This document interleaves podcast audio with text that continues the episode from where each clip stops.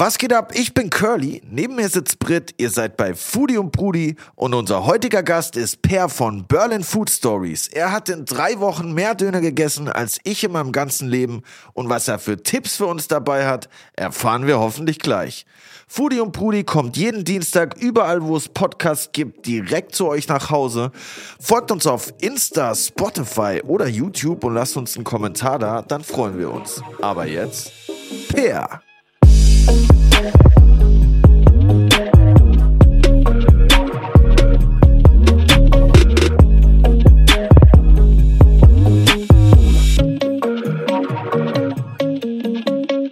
Herr Britt, wie findest du denn neue Restaurants, seitdem du jetzt hier neue Berlinerin geworden bist? Wie, wie schlägst du dich da durch den Dschungel der Angebote? Instagram. Aber so random einfach oder gibst du dann so Hashtag vegan geil ein oder? Na, es gibt schon so ein paar Seiten. Es gibt ja auch eine App zum Beispiel, wo du äh, vegane Spots suchen kannst und ähm, ah, jetzt weiß ich nicht. ja, Happy Cow. Ah, das klingt logisch. Kannst du, ähm, kannst du dann suchen in deiner Umgebung, äh, auch mit Bewertungen und so. Und da guckt man einfach und hat natürlich auch irgendwie seine Leute, die einem coole Spots zuschieben und sagen, ey, da musst du unbedingt essen gehen, weil ich glaube, bei vegan ist es noch mal ein bisschen gezielter. Äh, da ist die Auswahl nicht so ultra groß wie jetzt ähm, von Läden, wo du irgendwie alles bekommst. Wie machst du das? Boah. Ja, meistens sagt schon jemand so, ey, lass mal dahin gehen, da war's geil. Ein guter Freund von mir, mit dem ich auch viel arbeite, Kranz, Deluzin, der hat auf jeden Fall immer einen Restaurant-Tipp auf der Zunge. Und da bin ich auch schon oft äh, seinem Ruf gefolgt und wurde bisher noch nie enttäuscht. Also wir waren jetzt gerade im Toulouse-Lautrec, Shoutout Ilona. Ich meine, das ist jetzt nee, wahrscheinlich kein Geheimtipp mehr, aber da bin ich auch hingegangen, weil Kranz mir das schon bevor die im Podcast war bei Teruana Adiletten und bevor ich äh, einen Stern gegessen habe, wollte Kranz schon da mit mir hingehen. Und sonst muss ich sagen, lasse ich mich schon auch mal auf der Straße irgendwo reinziehen. Ich bin ja sehr Leuchtreklamaffin, würde ich sagen. und ich laufe dann meistens erst zwei, dreimal an dem Laden vorbei und irgendwann nach dem dritten Mal entscheidet sich dann, ob ich reingehe oder nicht. Also ich gehe nicht sofort rein, aber gerade bei mir in die Ecke hat jetzt ein neuer Currywurstladen aufgemacht, der näher liegt als der andere. Das ist schon mal ein Vorteil. Und dann dachte ich mir, okay, da muss ich rein. Wurde ich ja leider ein bisschen enttäuscht, werde ich in Zukunft doch wieder ein bisschen länger laufen. Aber meistens schon so, wenn ich irgendwo vorbeilaufe, checke ich das früher oder später aus, wenn es irgendwie ansprechend ist, sei es jetzt der Geruch, die Optik, der Name. Ich weiß nicht. Es passiert mir halt null. Also, Echt? dass ich irgendwo reingehe. Überhaupt nicht. Obwohl, jetzt am Wochenende war ich mit äh, meinem Besuch aus äh, Mainz unterwegs und da haben wir einfach, waren wir, also ich war schon fast hangry. Dann haben wir uns einfach die nächste Pommesbude geschnappt und Pommes gegessen. Aber ansonsten gucke ich immer, wo irgendwie was geht. Und es gibt ja auch echt mega Accounts auf Instagram, die sich nur mit dem Thema Essen befassen, ob das jetzt omnivore ist oder whatever oder eben auch äh, ne, vegane Spots. Und da Paleo. gucke ich mir schon Pal alles. Paleo, vollwertig, roh vegan. ähm, da gucke ich schon äh, mir die äh, Spots vorher an, wie es bei denen aussieht. Ich bin ja so ein Designy-Nerd. mir ist wichtig, dass schön ist. Und äh, guck da, wie das Essen aussieht. Ja, das mache ich schon. Ja, ich habe mir sagen lassen, da gibt's eine Seite, die dafür Berlin ganz gut sein soll. Ja, ich habe davon auch schon mal gehört. Ah, das ist dieser Peer, habe ich gehört. Der Peer von Berlin Food Stories. Ja, ich glaube, den äh, sollten wir mal einladen. ist ja ganz geil. Definitiv. Ne? Ich glaube, wenn eine Ahnung von Restaurants, Imbissen und re- was auch immer, egal was mit Essen zu tun in Berlin hat, dann er. Okay, Moment. Boop, boop, boop, boop. Hey, Peer, hast Bock vorbeizukommen? Okay, alles klar, ist da. Schwupps. Krass. Herzlich willkommen, Peer von Berlin Food Stories.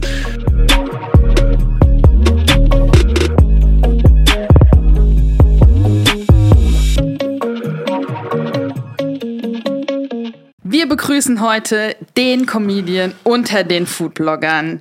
Der Mann, der mit einem Post ganze Restaurants in Berlin füllt und der bereits Curlys und meinen Traumjob hat, nämlich fürs Essen gehen bezahlt zu werden. Herzlich willkommen, Per Mörling von Berlin Food Stories. Vielen Dank. Comedian unter den äh, Restaurantleuten. Das war mal eine, eine ungewöhnliche Ankündigung. Finde ich ja gut. Ich versuche ja immer, das Ganze mit sehr viel Humor zu machen. Und freut mich, dass das hier mal sieht. ich glaube, das bin nicht nur ich, die das so sieht. Der Humor ist wichtig, ne? Ich glaube, man darf einfach ernst essen, nicht zu ernst nehmen. Das ist mir wichtig. Ja, definitiv. Das ich eine gute Einstellung. Ne? Ja. ja, voll. Guter Einstieg auch. Ja, perfekt. Sehr gut, Brit. Ja, cool. Ich würde sagen, da sitzen äh, die drei äh, coolsten Foodies in ganz Berlin an einem Tisch. Wir freuen uns sehr, sehr auf die Folge mit dir und sind äh, gespannt, was du uns so für Insights erzählst, was hier in Berlin äh, so abgeht hinter den Kulissen. Ich auch. Ja. Auf jeden Fall. Wie kamst du denn überhaupt dazu, auf die Idee, okay, ich fotografiere jetzt Essen und poste das? Ja, also mit dem Essen, also mit dem Fotografieren meine ich, das kam ja tatsächlich erst viel später. Meine Story ist eigentlich folgende. Ich, ich bin ja Schwede, bin in äh, Deutschland aber aufgewachsen und nicht hier in Berlin, sondern im, im Südwesten, an der Pfalz. An der Pfalz. Ich bin ich komme aus dem Hund zurück. Ich bin ein Landei eigentlich. Ne? Ich bin in einem kleinen Dorf aufgewachsen, am Arsch der Heide. Mein Vater war schwedischer Zahnarzt, der in, äh, in den 70ern nach Deutschland gezogen ist da bin ich äh, während ein paar, während der Sommerferien in, äh, in Schweden mich geboren worden. Dann kam ich mit einem sehr jungen Alter mit zwei Wochen nach Deutschland. Zwei Wochen, Digga. Zwei Wochen. Jünger geht's ja gar nicht mehr. Ja, so ist es. Und war dann meine ersten 15 Jahre in diesem kleinen Kaff. Bin dann zurück nach Schweden und habe tatsächlich überhaupt nichts mit Essen gemacht. Wir haben halt immer sehr viel gegessen zu Hause und, und gut auch. Mein Vater hat tatsächlich Elche gejagt und wir haben halt in den Sommer immer zu Hause gefischt und so weiter. Ich bin halt auf so einer kleinen Insel geboren, nördlich von, von Göteborg. Und Essen war immer sehr zentral, aber ich habe eigentlich nie gedacht, dass ich das irgendwie professionell mache. Keiner in der Familie hat irgendwie was mit Gastro gemacht oder als Koch, irgendwas in die Richtung.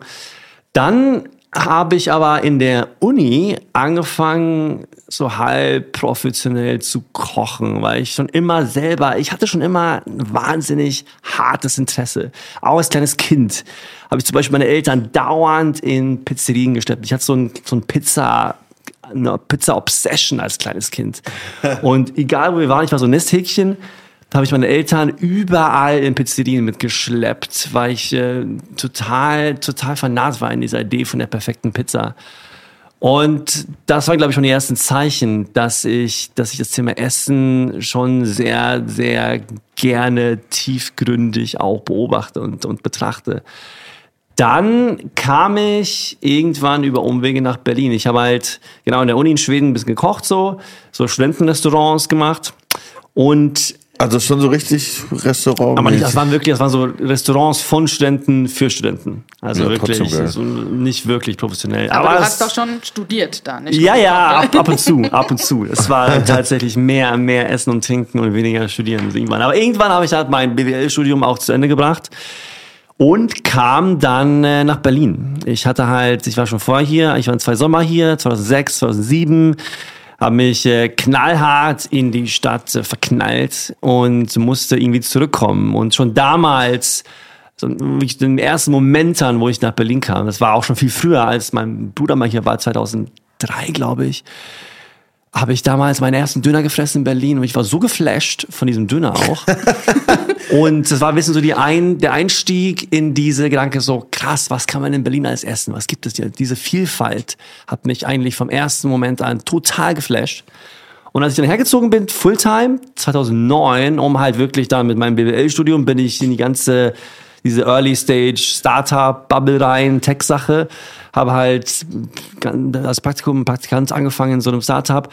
Aber eigentlich habe ich von Tage an, Tag eins an nur gegessen. Ne? Und es hat sich irgendwie so sehr natürlich entwickelt, dass ich neben diese ganzen Startup-Sache habe ich halt immer nur gegessen. Meine Freunde kamen zu mir. Ich wurde so ein bisschen der Go-To-Typ von in der ganzen Community von Halt, was, was, halt, was Tipps angeht, ne, wo man hingehen sollte. Ich habe angefangen, Listen zu schreiben.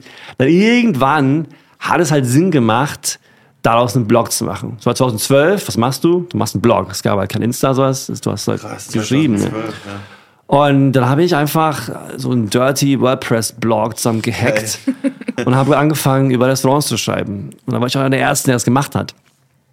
Und das habe ich einfach nebenbei gemacht. Und kam dadurch einfach stückweise in diese Food-Community rein. Und fand das wahnsinnig faszinierend. So. Es war von Anfang an klar, dass ich so nie den vollen Schritt da rein machen will. Dass ich nie selber irgendwie ein Restaurant haben will oder keine Ahnung. Das, dafür hatte ich immer zu viel Respekt vor den Leuten, die das machen. Und aber ich wusste schon so, irgendwas geht da. Ne? Also ich, ich und ich bin, ich wurde halt immer nerdiger. Ne? Ich wurde immer tiefer in Themen rein und habe angefangen wirklich verschiedene Sachen zu exploren. Halt sehr früh diese Döner-Sachen zu essen. Also das wirklich zu schauen, okay, wo in Berlin gibt es eigentlich den besten Döner und und so weiter. Und dann bin ich halt im gleichen Schritt aus der ganzen Tech-Sache rausgewachsen. Fand das irgendwie nicht mehr meins so und war dann auch, wurde da aus meiner eigenen Campi mal gefeuert. Hier saß gegenüber, da saß ich mal, vom, gegenüber hier von Morania. Echt? Zeige ich gerade auf das Gebäude. Da saß ich 2014 mit so einem Startup mit so 100 Leuten unter mir und dachte halt so, puh, ist es wirklich das, was ich machen will?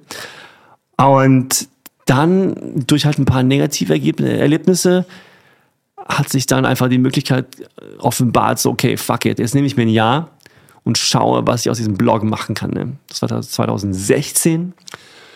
Da habe ich halt so mich hingesetzt mit meinem, auch mit, keine Ahnung, mit meinem BWL-Denken, I guess, und habe gesagt, okay, welche Erfolgsfaktoren braucht es denn eigentlich, um was daraus zu machen? So, okay, klar, ich muss eine, eine coole, eine gute Webseite haben. Ich muss irgendwie selber geilen Content machen, der halt nicht nur, nicht nur geschriebener Content ist. Ich habe damals eigentlich nur geschrieben. Das heißt, ich muss irgendwie Fotos machen. Okay, muss ich mir eine Kamera kaufen, so. Ich muss irgendwie vielleicht mal Videos machen. Fein.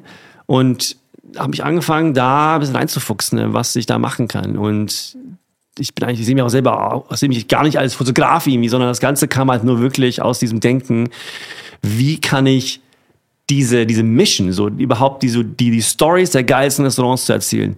Wie mache ich das am besten? Und da war einfach ganz klar dieses Storytelling eine Kombination aus geschriebenem Content und halt visuellem Content ist. Und in der Phase natürlich hat das auch mit Instagram angefangen.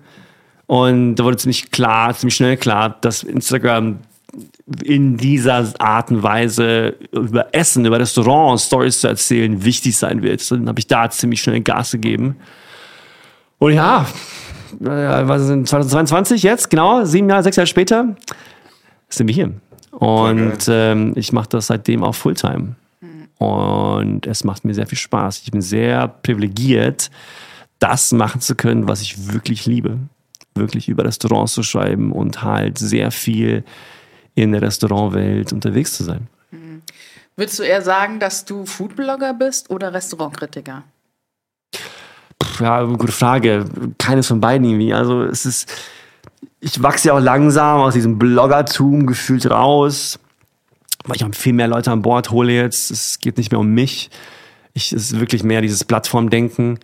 Und also Kritiker, als Kritiker sehe ich mich auch nicht wirklich, weil ich nicht wirklich Kritiken ausübe. Sondern von Anfang an habe ich, habe ich mir diese Prinzipien gesteckt. Das habe ich gesagt, irgendwie so, okay, ich will keinen in die Pfanne hauen. Das macht für mich keinen Sinn. Es gibt genügend gute Sachen, über die man schreiben kann. Da muss ich mich nicht hinstellen und Leute einfach zerreißen. Das ist nicht mein Ding. Das heißt, sowohl auf der Webseite als auch auf dem Insta kann man eigentlich keine Zerrisse lesen. Ich gebe manchmal, wie ich es sehe, so konstruktives Feedback. So, wenn ich was, irgendwas gut finde, aber vielleicht einen kleinen Teil davon nicht so gut, dann sage ich das auch. Aber es kommt auch immer seltener vor, weil ich sehe den Wert davon nicht. Ich sehe auch diesen, diesen klassischen Restaurantkritiker, der macht für mich eigentlich nur Sinn, wenn man es macht, wie zum Beispiel in den Staaten. So der, der New York Times-Kritiker. Ne? Die Position macht für mich Sinn. Die Person, der wirklich anonym ist, selbst jede Rechnung zahlt, sich nie einladen lässt, dann und sehr, sehr auch einfach sehr viel, sehr viel Wissen mitbringt und das Ganze auch sehr objektiv betrachtet. Fein. Finde ich gut. Das Ja. gibt's in Deutschland kaum.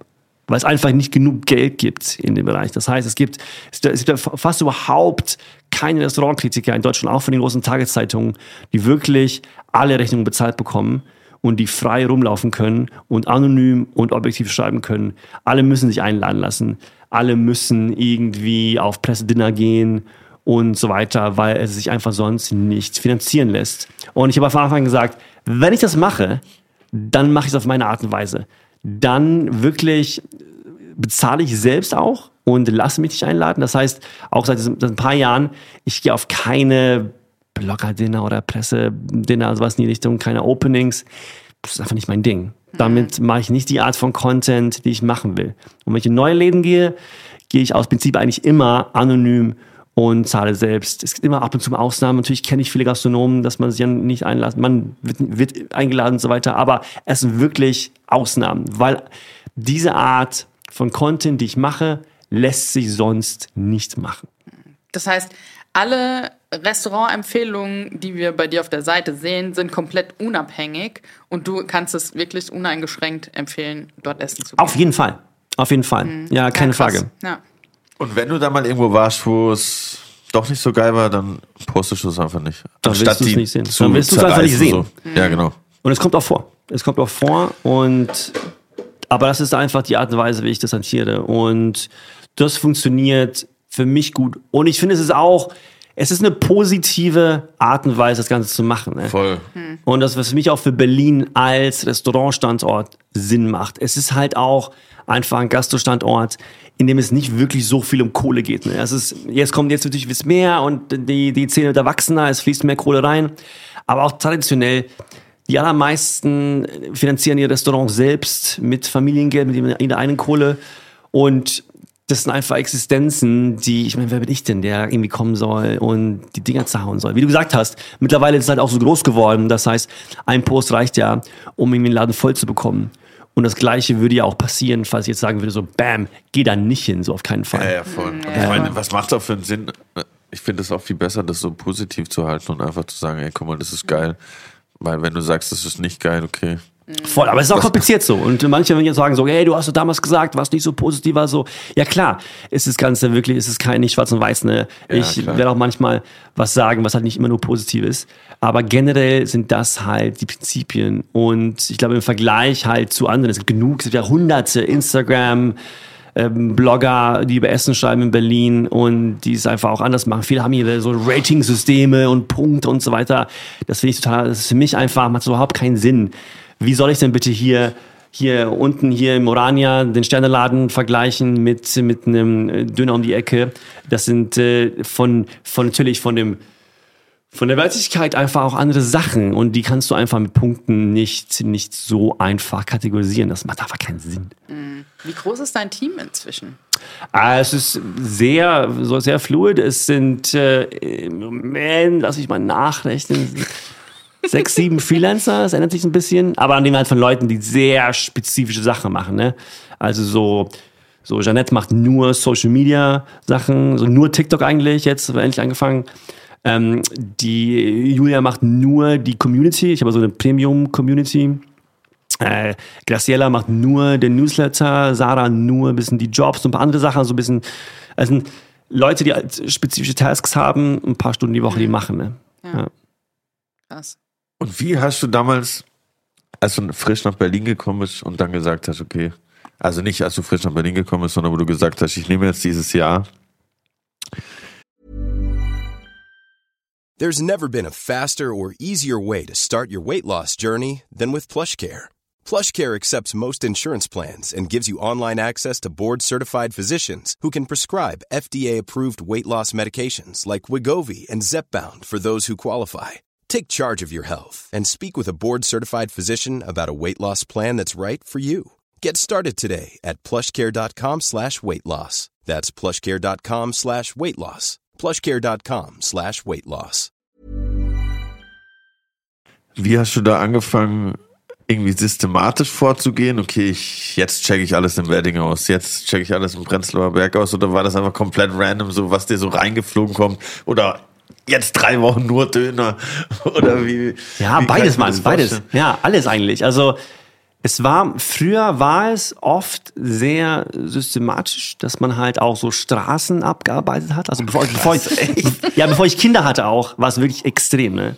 Da habe ich halt überhaupt, also fast überhaupt nicht gekocht. Kantstraße, gib ihm! Das oder so Sonderlee, weißt du, wirklich so rauf und runter Ja, eine. Woche lang. Das haben wir gemacht damals. Geil. Ähm, aber der Anspruch hat sich auch geändert. Also mittlerweile versuche ich es auf folgende Art und Weise zu machen. Mittlerweile kommt da auch sehr viel Input rein. Ne? Und das ist gut ist. Also früher kam halt nicht so viel Input. Es gab einfach Ja, nicht ja. so viele Quellen, an denen man sich bedienen konnte. Damit meine ich, heutzutage gehe ich selten blind in einen Laden. Ähm, das habe ich früher gemacht. Früher war so, hier, das, das Chicken, irgendwas, Wedding, klar, why not? So gehe ich rein. So, das mache ich heute ziemlich selten.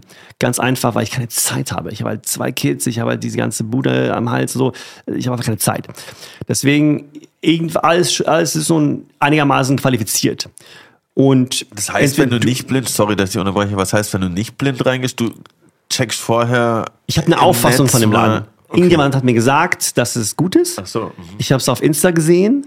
Also und ich mittlerweile, ich habe halt natürlich durch die Jahre sehr viel gelernt, wie man Sachen qualifizieren kann, wo, wem ich vertrauen kann, auf Insta zum Beispiel, von den hunderten Leuten, denen ich folge, wenn ich so Sachen sehe und ich sehe, okay, die Person war da, fand das gut, dann weiß ich, ob, ob die Person Ahnung hat. so, ja. Von dem Thema zum Beispiel, Ja. weißt du. Also von dem, was, was, keine Ahnung, was jetzt wirklich, manche Leute haben sau viel Ahnung, was irgendwie dann südostasiatische Sachen angeht oder indische Sachen oder Döner oder Fine Dining so. Es ist, dann weißt du eigentlich, wen du vertrauen kannst. Dann sehe ich halt, okay, über denselben Laden hat halt zum Beispiel, keine Ahnung, ähm, Felix oder Matthias im Tagesspiel geschrieben und vielleicht gibt's noch mal irgendwas über, über Twitter oder TikTok so. Es sind halt, man wertet alle Quellen aus Ja. und dann hat man eine Auffassung. Oder man weiß halt, okay, der Laden wurde von der Person gemacht, die damals, zum Beispiel, okay, der Person X war Koch im Laden äh, Y, dann weiß ich auch, okay, die Person hat Ahnung, Ja. das ist schon promising so, zum Beispiel. Und was ich eigentlich sehr gerne mache auch, noch eine Antwort auf deine Frage vorhin ist, ich arbeite gerne so quest-based, nenne ich es. Das heißt, zum Beispiel Döner, suche ich mir gerne Themen aus, wo es dann wirklich Sinn macht, tief einzutauchen.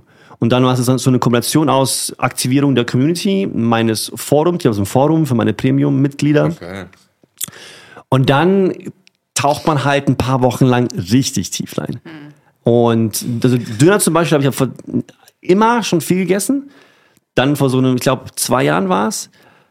Und ich habe gesagt, so, okay, fein, jetzt tauchen wir mal richtig tief rein. Und dann wirklich alle Quellen warm gemacht und dann wochenlang über Insta das Thema auch wirklich gepusht so und mit Leuten geredet und mit, mit Restaurantbesitzern geredet und dann gefühlt auch fast alles abgearbeitet. Also das, aber dann musst du halt auch so 60 Döner essen in drei Wochen. Ich wollte Also- gerade sagen, wie viel am Tag? Das ist schon stabil auf jeden Fall. Aber ich glaube, das, das, das braucht es dann auch, weißt du, um halt wirklich den richtigen Überblick zu bekommen und das Thema auch zu verstehen. Aber so, so, also solche, eine solche Art von Essen verändert einen auch. Also wie man konsumiert. Also zum Beispiel so Döner. Du meinst jetzt bauchmäßig? Ja, da habe ich ja ein bisschen Glück. Wie ihr, seht, ich bin ja einigermaßen slim am Start. du schon.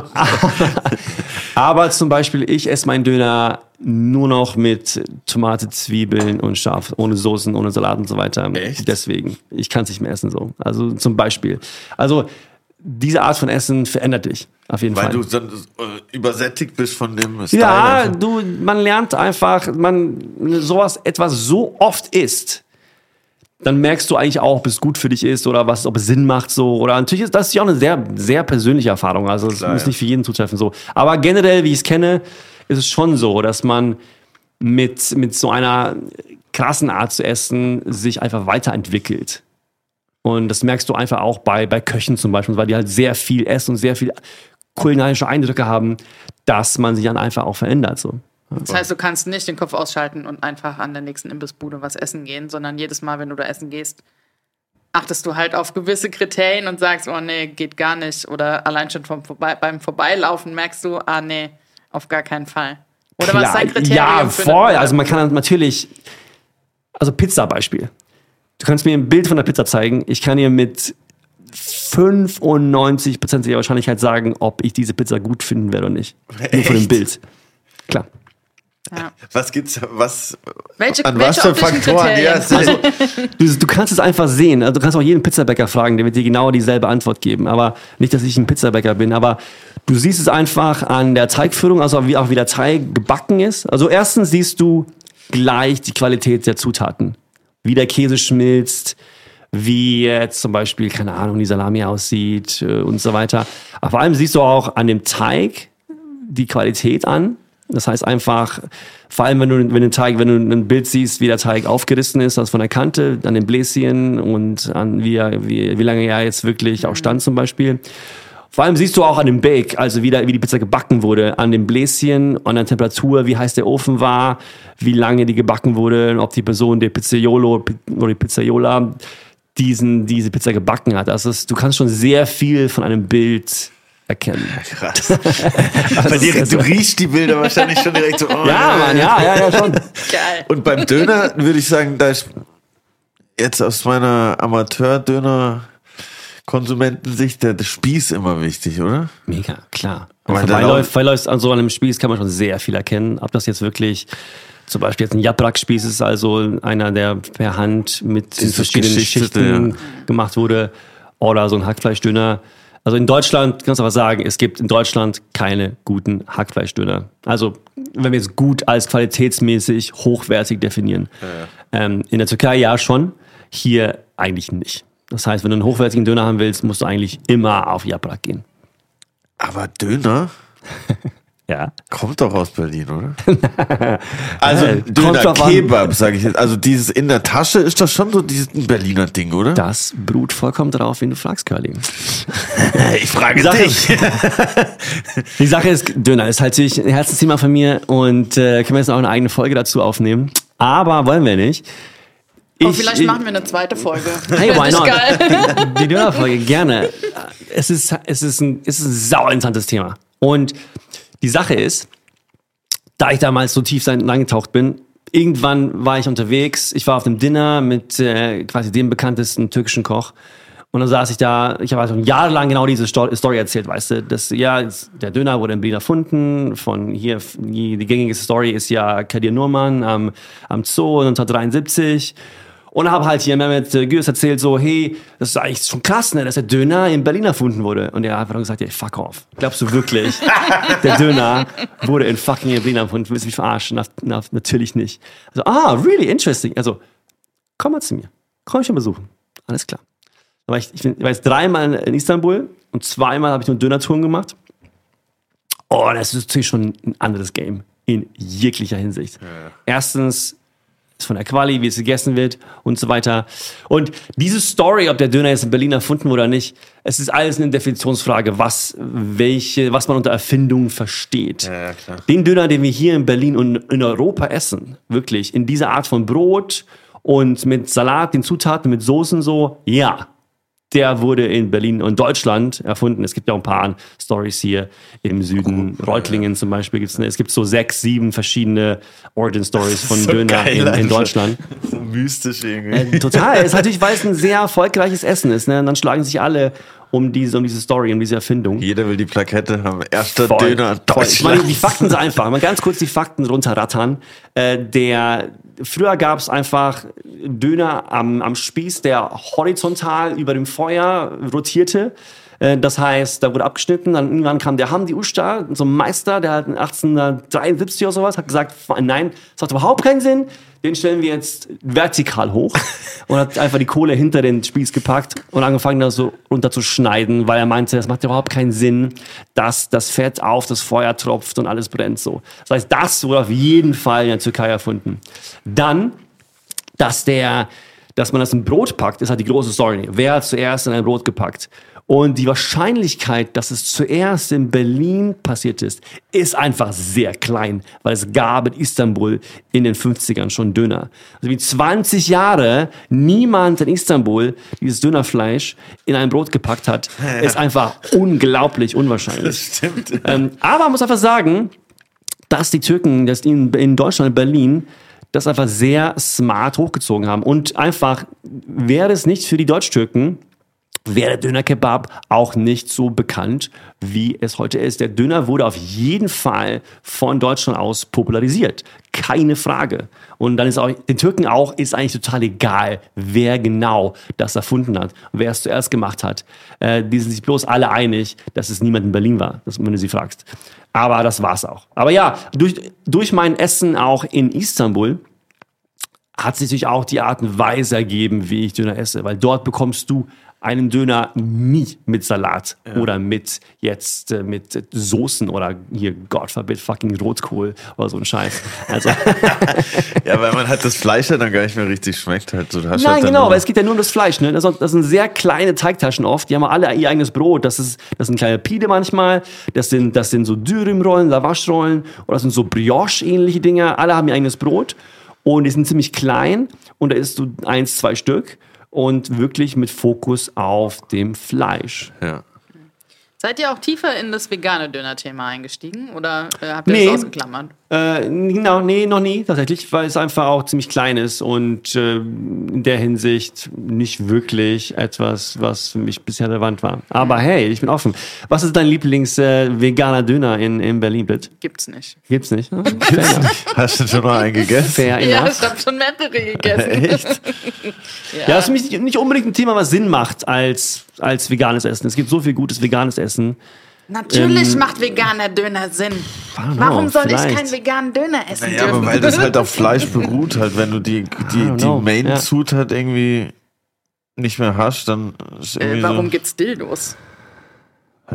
Nach der Variante macht das auch keinen Sinn. Hä? Fair enough. Ja, ja, fair enough. Nö, also, why not? Es gibt ja auch wirklich gerade so viel krasse, gute Fleischersatzprodukte, die jetzt auf den Markt kommen auch. Ähm, mit denen es auch wirklich Sinn machen kann. Also ja, klar, why not? Seitan-Döner gibt es viele. Ja. Habe ich auch schon ge gehört, dass der nicht so schlecht sein soll. Also nicht von mir, aber Ja, das Problem, also ich habe einen guten Döner gegessen von einem äh, Gast tatsächlich, der hier zu Besuch war, der Timo. Da, äh, das hat der Cur in den Genuss ist der Curly leider nicht gekommen. Der Timo hat für mich einen Döner gemacht, weil ich hier in Berlin keinen geilen veganen Döner bekomme. der war nice. ziemlich gut. Nice. Ja, Aber ich glaube, das Problem ist wirklich so die Konsistenz von dem ähm, Fleischersatz, ne, dass man das schön knusprig hinbekommt, weil viele haben dann diese, ähm, auch diese Sojaschnetzel, die dann einfach noch viel zu, viel zu feucht sind und nicht ja, richtig genau. ausgedrückt. Und dann Schwierig ist es am nicht Spieß zu knusprig. machen, ne? Genau. Ja. Es ist einfach auch eine, eine Art von Protein, da wo du nicht sehr viel Fett brauchst, damit das da auch lange dann ein bisschen feucht bleibt. Ja, Ja. schwierig. so schwierig wie unsere Fragen, die wir dir jetzt stellen. Alright. In der nächsten Kategorie, die wir haben, nicht in der nächsten, in der ersten. Bring it. Und zwar heißt die der Schnellkochtopf.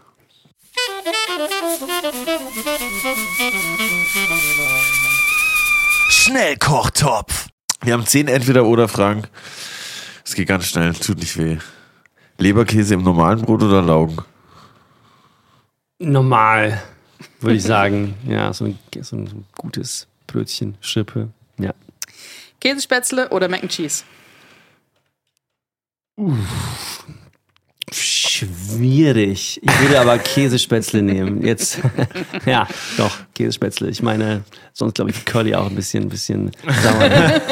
Ich habe gerade schon, äh, hab schon angefangen zu zittern. Insta oder TikTok? Ja, Insta muss ich schon sagen. Ich bin ja gefühlt ein bisschen zu alt für TikTok. Ich versuche es gerade zu bespielen, aber Insta, ich bin mit Insta jetzt aufgewachsen. Ja. Ich fühle ich fühl es auf jeden Fall. Hotdog oder Currywurst? Ähm, also so ein New York Hotdog, wie du auf der Straße bekommst, Beste. richtig geil. Richtig geil gibt's hier nicht wirklich. Deswegen hier in Berlin auf jeden Fall Currywurst. Aber wenn du mal so drüben bist, dann, dann so ein Hotdog, ja. Das, das ist einfach die einzige Art und Weise, in der Hotdog Sinn macht. So auf der geil. Straße, in die Hand. Alufolie eingepackt Mann, mit diesen genau. geilen, was irgendwie manchmal ein bisschen nasty, wo du denkst, Ja, Digga, wie der lang Punkt? steht dieser Wagen, wie lang sind diese Gürkenscheibchen Ja, da schon aber drin, genau das aber das scheißegal, Sache, ja, ja, weißt du? safe. Und deswegen dort Hotdog, aber hier Currywurst. Podcast oder Blog? Ich bin ja. Dein Homie hört nicht zu. Nein, nein. Aber ganz klar mittlerweile Podcast. Also ich baue gerade die ganzen, den Blog um, baue eine neue Seite. Das heißt, im Moment findet man auch keine neuen Texte auf der Seite. Aber ich habe mich auch wirklich in das Podcast-Format ein bisschen verknallt. Es ist, äh, es ist, macht sehr viel Spaß und man kann sehr tief in Themen reintauchen. Das, das, dieses Schreiben ist natürlich etwas, was ganz anders ist. Ne? Und du bist immer in der Ambition unterwegs, Sachen perfekt zu machen. Podcast ist einfach mehr ein spontaneres und sehr viel mehr unterhaltsames Format. Deswegen ganz klar Podcast. Auch viel authentischer. Geil. Krebs oder Hummer? Krebs, auf jeden Fall. Bin ja ein, ein West Coast Boy von der, von der schwedischen äh, Westküste oben und äh, bin mit äh, Krebsen, Nordatlantik-Krebsen aufgewachsen und mit den Krabben da oben. Und Hummer gibt es da oben auch, aber Hummer im Vergleich zu dem, zu dem richtig guten Krebs, sei jetzt jetzt so ein, so ein, so ein Brown Crab oder so ein Spider Crab oder sowas, äh, nicht zu vergleichen. Ich finde auch Hummer hat mich auch jedes Mal irgendwie enttäuscht. Ich dachte so, ja, okay, aber es haut mich Die jetzt Leute nicht essen so halt vom einfach sehr viel Hocker schlechten irgendwie. Hummer. Ne? Hummer ist aber hat ja diesen Luxusstempel. Das heißt, du bekommst immer irgendwelchen gefrorenen Hummer aus irgendwoher. Ja. Und nur weil es Hummer ist, das macht einfach keinen Sinn. So. Also Krebs ist einfach auch oft bessere Quali, was du bekommst. Deswegen. Kommen wir nochmal back zur Currywurst. Mit oder ohne Darm? Mit Darm mittlerweile tatsächlich ein bisschen mehr Textur. Safe. Ich bin ja so ein, so ein Texturfan. Ne? Da muss immer alles so als Stimmen balanciert sein. Deswegen mit Darm. Ja, wo ich neu nach Berlin gekommen bin, habe ich auch immer ohne gegessen, aber mittlerweile wieder mit. Das Ja. ist irgendwie ein bisschen crunchiger. Ja, Mann, genau. Köttbullar oder Frikadelle? Auf jeden Fall Schöttbuller, natürlich die Art und Weise, wie sie ausgesprochen wird. Verzeihung. Echt? So sagt man das. Auf jeden Fall, das ist, das ist, aber das ist, das ist merkwürdig. Deswegen mache ich überhaupt keine Vorwürfe mit. Äh, ja, Schöttbuller. Aber bei mir zu Hause, ne? Deswegen, den Ikea-Rotz äh, muss man sich nicht geben. Äh, auf richtiger Art und Weise. Auch zum Beispiel, wenn ihr mal in Stockholm seid, gibt es auch viele Restaurants, in denen du so hausgemachte Schöttbulle essen kannst. Wirklich natürlich OG mit, äh, mit Kartoffelstampf und mit, äh, mit Sahnesoße und mit Lingong und Gurken. Äh, nichts anderes gilt und deswegen auf jeden Fall Schöttbuller. Was kommt in deine Schöttbuller rein? Rein in die Schöttbuller, da kommt gar nicht so viel rein. Das ist ein, das ist ein ähm, Mix natürlich aus Schwein und aus Rind und da kommen eigentlich nur Zwiebeln rein und ein bisschen, äh, bisschen Gewürze und ein bisschen Paneermehl so für die und ein bisschen, ein bisschen Ei, aber das war's auch. Frühstück oder Abendessen? Abendessen. Bist Ja. du so ein Frühstückstyp generell? Jein, ich esse es so und gehe auch gerne mal so brunchen so, aber ich bin nicht so auch eine Person, die für so ein Brunch ausflippt, so, boah, lass uns auf jeden Fall brunchen gehen. So, yeah. so, na, fein. So, oh, Ex Benedict, ich liebe Ex Benedict. So, ja, es ist, es ist okay. Ich gehe halt zum Beispiel viel lieber so ein so Dim Sum Brunch essen oder sowas, als irgendwie jetzt mich mit, äh, mit Ex Benedict und Mimosas voll zu hauen. Das ist nicht mein Ding. Ähm, auf jeden Fall lange Abendessen ist viel mehr mein Ding. Surströmming oder Matjes? Gute Aussprache. Süßramming ist krass intens und etwas, was man sich nicht wirklich geben will. Auf jeden Fall Matthias. Aber ich war nicht so ein riesen Matthias-Fan. So. Ich, wir essen ja immer Hering-Alternativen zu, äh, zu unseren Feiertagen in Schweden. Das heißt Weihnachten zu Ostern und zu Mitsommer, so die The Holy Trinity auf äh, schwedische Feiertage. und dann fressen wir halt immer irgendwelche Heringsvarianten, Matthias auch. Und dann esse ich es auch. Das finde ich auch gut so. Und natürlich mit dem, mit dem Schnaps geht das äh, Hand in Hand. Ähm, Süßströmming ist wirklich, die Deutschen sind ja immer wahnsinnig fasziniert von dem Thema. Ich würde jedem wirklich zu höchster Vorsicht raten, was das Thema angeht. Magst du vielleicht kurz erklären, was es ist? Süßströmming ist einfach fermentierter Hering. Äh, der dadurch diese, diese, diese zweite Fermentation eine unglaubliche, ein unglaubliches Aroma entwickelt. Ähm, weshalb man den vor allem auch hier, wenn sie irgendjemand mal eine, eine, Dose kauft, auf jeden Fall unter Wasser aufmachen. Also wenn du eine Surströmming-Dose in einem normalen Raum aufmachst, dann kannst du einfach mal einen halben Tag lang nicht in diesem Raum sein. Ähm, es ist so fucking so intens. Es ist super crazy, ja. Krass. Ich kenne das nur immer von den ganzen YouTubern, die. Ja, ja, ja. Surströmming Challenge. Crazy.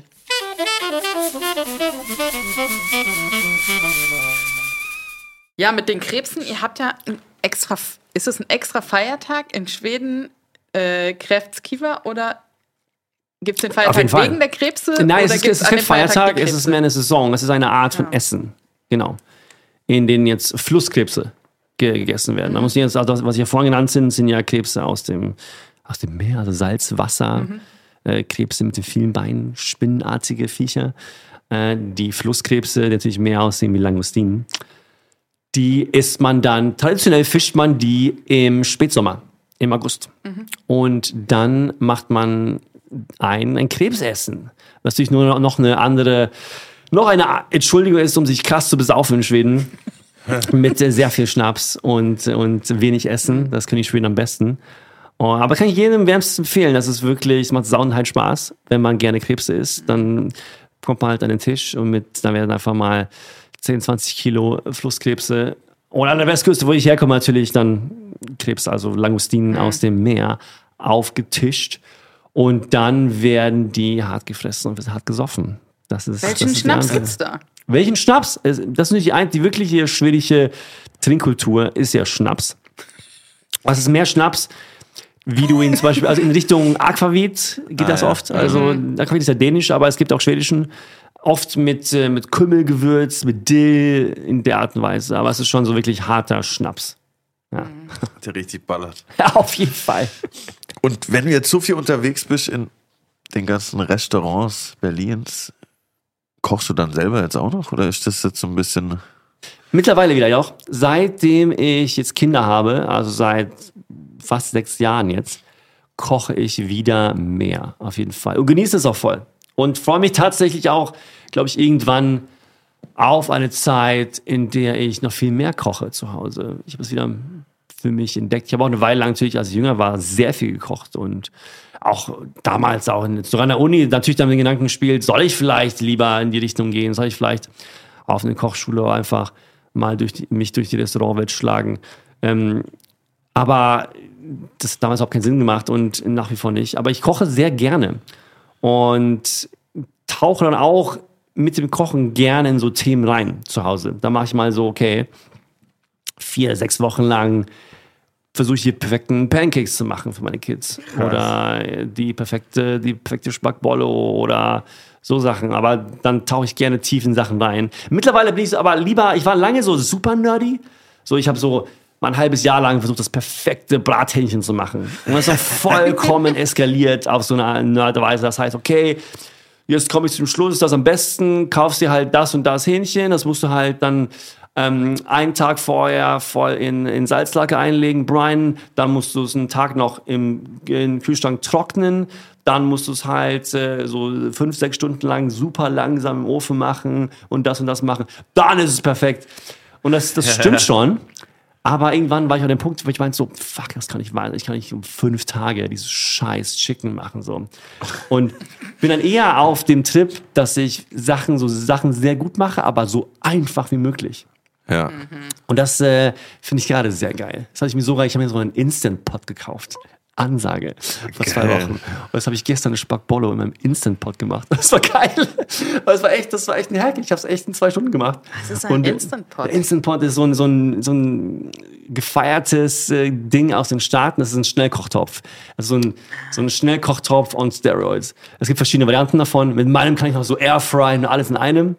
Aber es ist mehr What? so ein computergesteuerter Schnellkochtopf der halt sehr gut ist. Okay. Und es gibt so eine krasse Community in den Staaten, so vor allem so Haus, äh, Hausfrauen und Hausmänner, die das machen. Und ich war immer so, ja, schon, also so und so Kochen für faule Leute. Aber es stimmt gar nicht. Man kann das wirklich auch sehr geil in, in profimäßiges Kochen integrieren. Ich kenne sehr viele Köche, die auch zu Hause diese Dinge haben. Und ja, ich bin so, soweit sehr happy. Ist cool. Aber was Löst der heißt das? Instant Pot am Ende den Thermomix ab? Ja, aber Thermomix ist einfach was anderes. Der Thermomix ist auch so ein, klar, alles in einem Kochen Gerät so. Aber ich glaube, der Thermomix ist meines Erachtens im Normalhaushalt vollkommen übertrieben. Es gibt sehr viele Profiköche, die halt Thermomixes benutzen, einfach weil du damit mit Temperaturen sehr gut arbeiten kannst, sehr präzise arbeiten kannst. Und mit dem Instant Pot ist es einfach, es ist einfach ein Schnellkochtopf, der so wahnsinnig gut funktioniert. Und, und dadurch die einfach äh, Sachen erleichtert. Es geht einfach schneller. Aber was heißt das? Du ballerst dann einfach alles da zusammen rein und dann ist irgendwann fertig, oder wie? Voll. Ich meine, gestern, so die, diese Spackbolle, die ich gemacht habe, machst es- Spackbollo ist geil, Digga. Das Du muss ich ja machst, merken. du machst es einfach in einem Topf, ne? Alles. Du kannst aber in demselben Topf einfach sortieren und dann, wenn du mir alles angebraten hast, dann knallst du einfach diesen Deckel drauf und kochst das 20 Minuten lang und das entspricht einfach einer Kochzeit von drei Stunden lang, wenn du es einfach so stehen lassen würdest, ungefähr. Krass, echt. Und du kommst einfach durch diesen, durch diesen Druck, das ist einfach ein ganz, diese ganze, ganz, ganz normale Idee von einem Schnellkochtopf, wo du unter Druck einfach Kochzeiten verringerst. Wie heißt das? One Pot. Instant. Instant Pot. Instant Pot. Du musst mich okay, sponsern geil. lassen. Aber Ja, ich das glaube, die machen muss- kein Sponsoring. Das muss Achso, das ist auch noch eine Marke. Aber auf jeden Fall. Fair enough, wir haben auch Vorwerk genannt. ja, genau. Ja. Ähm, aber ja, kann ich nur empfehlen. Und was essen deine Kinder am liebsten? Spackbollo. Die essen sauergäre Pasta. Pasta und Pizza. Ich habe meine Kinder auch auf den, äh, den Pizza-Trail bekommen. Die essen sehr viel Pizza auch. Bis- Ich sehe deinen Stolz in deinen Augen. Ja, meine Kinder essen noch einigermaßen gut, ne? Die sind so drei und sechs und, und essen einigermaßen okay. Das war mal so meine Mission, ne? So, fuck, wie bekomme ich meine Kinder dazu, nicht so picky zu sein, ne? Und das habe ich einigermaßen gut hinbekommen. Natürlich ist immer Phasen, wo die, wo die was nicht essen, so. Aber es funktioniert ziemlich gut. Und vor allem probieren die auch alles so, was mir wichtig ist. Mehr, mehr, mehr erwarte ich gar nicht. Und, aber so Pasta, Pizza, die Sachen gehen ein. Dumplings noch. Pasta, Pizza, Dumplings. Das ist doch eine, so die, die eine gute. Dreierkombi, würde ich sagen. Was hast du denn gekocht in dem Studentenrestaurant, Oh. was es gab? Back in War- the days. Ja, ja, das war mal so, wir hatten immer so 100 Gäste, die dann so ein 3-3-Gang-Menü bekommen sollten. Dann habe ich hier meine, meine ganzen Kumpels zusammengetrommelt und äh, das haben eigentlich nur Leute gemacht, weil du danach kostenlos saufen konntest. Ne? Das war so, der, da gab es nichts, da gab es nichts, nichts, äh, keine Bezahlung oder sowas, sondern es gab nur kostenlosen, kostenlose Drinks, Geil. Was natürlich damals in der schwedischen Studentenwelt auch einiges wert war. Da ist ja auch Alkohol ein bisschen teurer wie hier, habe ich jeden mir Fall. sagen lassen. Auf jeden Fall, wenn du so 21 bist, dann äh, ist das ein easy sell. Ich habe damals die Rezepte meiner Idole gekocht. Ich habe immer, ich habe schon immer sehr viel Kochbücher gehabt. Ich habe zu Hause auch eine krasse Kochbuchsammlung so. Und dann habe ich immer gesagt, so, okay, jetzt mache ich so ein Dinner, jetzt machen wir so nur Gordon Ramsay Sachen. Oder jetzt machen wir ein Dinner mit nur so Marco Pierre White Sachen. Oder ähm, hier, heu- heute ist wie so Thomas Keller Abend so. Und da haben wir Sachen aus den Kochbüchern, aus den Restaurants versucht zu kochen. Das ist so echt oft total nicht gelungen. Aber hey, ähm, es, war, es war sehr viel Spaß. Wir haben das auch wirklich durchgezogen und ich da krass viel gelernt. Keine Frage. 100 Leute ist ja gar nicht so wenig. Ich dachte, das ist irgendwie so.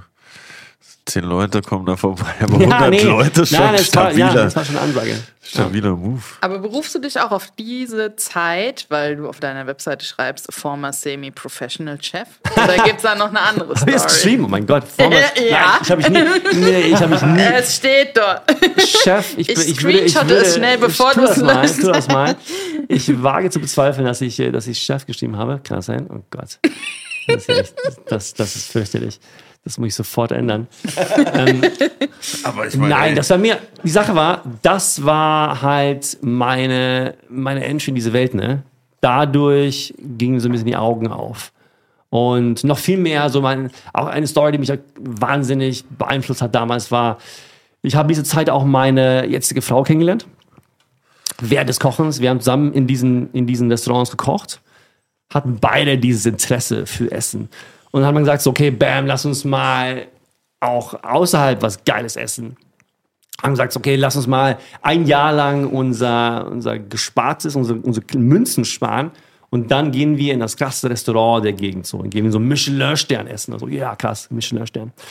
Das haben wir gemacht und dann gab es natürlich im, Süden von Schweden gab keine Sterne, aber in Kopenhagen gab es Sterne-Restaurants und dann sind wir einfach über die äh, Brücke gefahren und dann wurde uns so empfohlen, so ja, es hat so ein neuer Laden aufgemacht, der ist ziemlich crazy, das war 2008, ähm, der kocht so mit dänischen Zutaten, so okay, fein, klingt funky, why not, machen wir. Und dann war halt unser erstes überhaupt gehobenes Dinner war im, im Noma in, in Kopenhagen, diesem natürlich Laden, der jetzt weltbekannt ist Krass. in der Hinsicht. Und das war wirklich so eine Experience, wo wir reinkamen, wo sich alle, alle Augen aufgingen. Wir waren beide so hart geflasht von dieser Experience und kamen da raus und meinten so, okay, alles klar. Das ist eine Welt, die, äh, die kennen wir so gar nicht. Und da haben wir angefangen, sehr viel solche Sachen zu, zu essen. Wir haben immer, also in unseren frühen Jahren, unser ganzes Geld gespart und sind halt rumgereist und haben Sterne gegessen. Ähm, deswegen ist es auch für mich so eine Welt, in der ich heute gar nicht so exklusiv unterwegs bin. Es gibt viele, viele so Food-Blogger, Restaurant-Blogger, die sind hart auf Fine Dining fokussiert. Das äh, interessiert mich auch sehr, aber mich interessiert kein Fine Dining, das nur Fine Dining ist, um irgendwie das zu sein. Also um irgendwelche Boxes zu ticken so. Das macht für mich überhaupt keinen Sinn. Wenn es irgendwie gehoben sein soll, wenn es wirklich dieser, dieser Preis- und Qualitätsanspruch da ist, dann muss es für mich auch was sehr Besonderes sein und nicht nur genau so wie der andere zwei Sterne nebenan, Ja. weil irgendwie der, der gibt Michelin das so sehen will. Das finde ich total belanglos. Das interessiert mich keine Bohne. Wenn irgendwie so 23 Schäumchen und i-Tüpfelchen auf so einem Teller sind, nur damit es irgendwie eine Art von Preis rechtfertigt.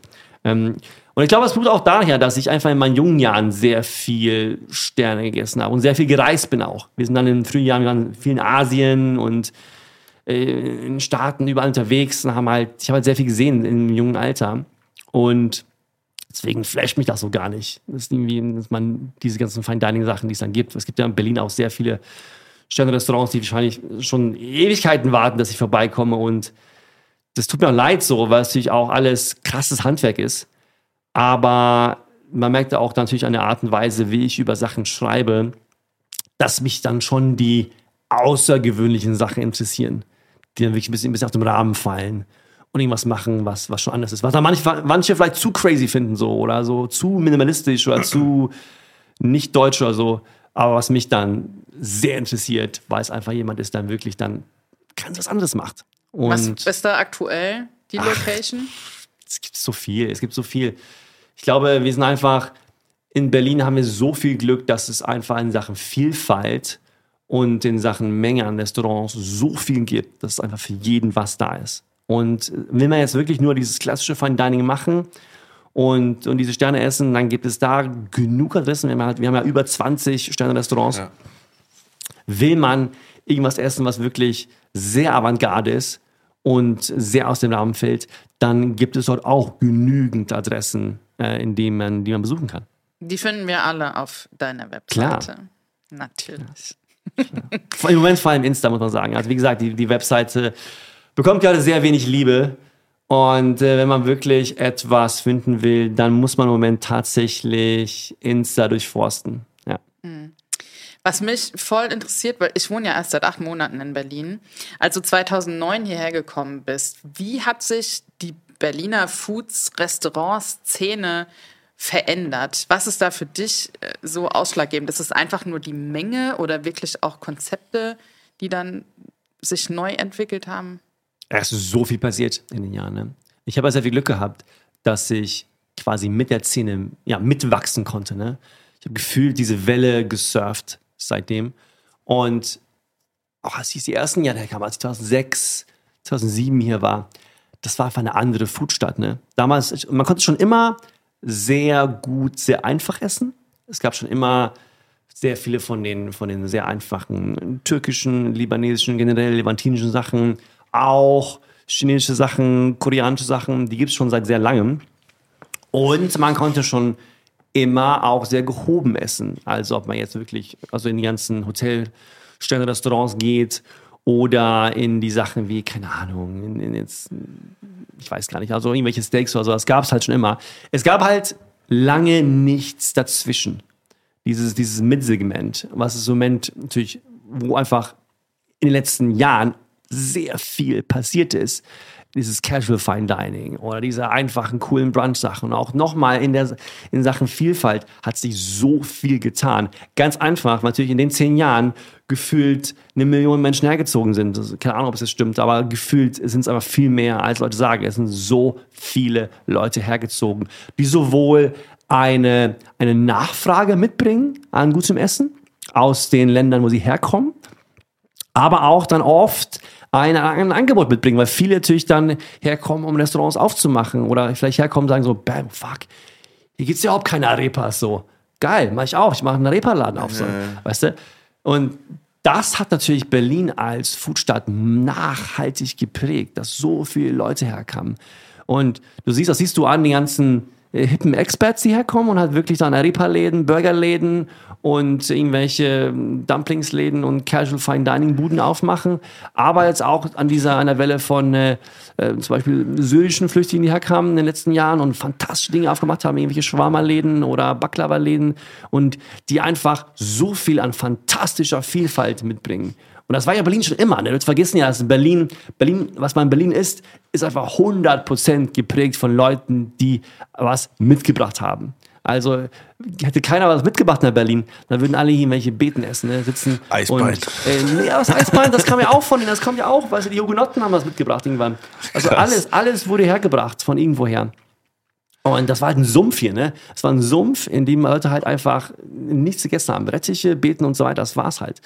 Und alles wurde mitgebracht und das siehst du auch heute noch. Und deswegen ist Berlin halt für mich einfach einer der interessantesten Gastro-Standorte Europas. Also nach London ganz klar, weil es gibt keine andere Stadt, die foodtechnisch einfach schneller wächst und ihr an Vielfalt mehr bieten kann. Du kannst auch hier so geil fressen. Jeden Tag, Tag und Nacht. Für jeden stimmt. was dabei, für jeden, vor vor allem auf jedes Budget, ne? Und das ist schon einzigartig. Du kannst natürlich auch, wenn du irgendwie nach Stockholm gehst, Kopenhagen, Paris oder was wohin, was weiß ich wohin, dann kannst du unglaublich geil spezielle Sachen essen. Also in einzelnen Nischen. Aber diese Vielfalt, die Berlin hat, das bekommst du eigentlich sonst nur in London.